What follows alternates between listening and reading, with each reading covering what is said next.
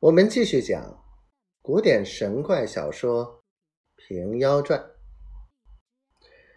只见那和尚在那翻杆上，将言语调戏着包大隐。包大隐甚是焦躁，没奈何他处，猛然思量一计，叫去营中唤一百名弓弩手来，听差的及时叫道：“包大隐。”叫围了翻杆射上去，那弓弩手内中有射得好的，射到和尚身边，和尚将偏衫袖子遮了。包大隐正没做理会处，只看温殿直手下做工的冉贵跪上禀道：“小人有一余计献上，可捉妖僧。”包大隐道：“你有何道理？”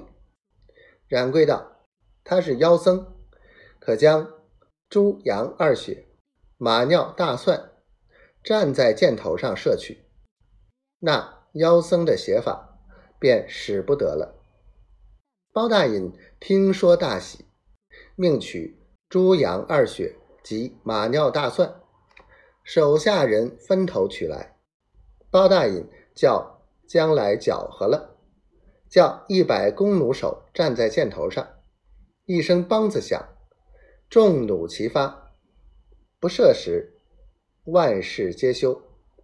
一百箭齐射上去，只见寺内寺外有一两千人发声喊。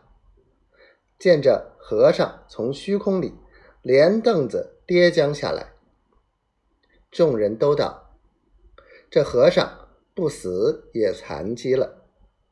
那佛殿西边却有一个尿池，这和尚不偏不侧、不歪不斜，跌在尿池里。众做工的及时拖扯起来，就池子边将一桶猪羊血往和尚光头上便浇，把条锁子绑缚了。包大隐便坐轿回府。升听，叫押那和尚过来当面。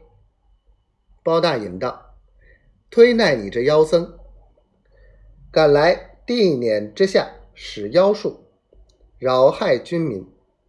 今日被吾捉获，有何理说？”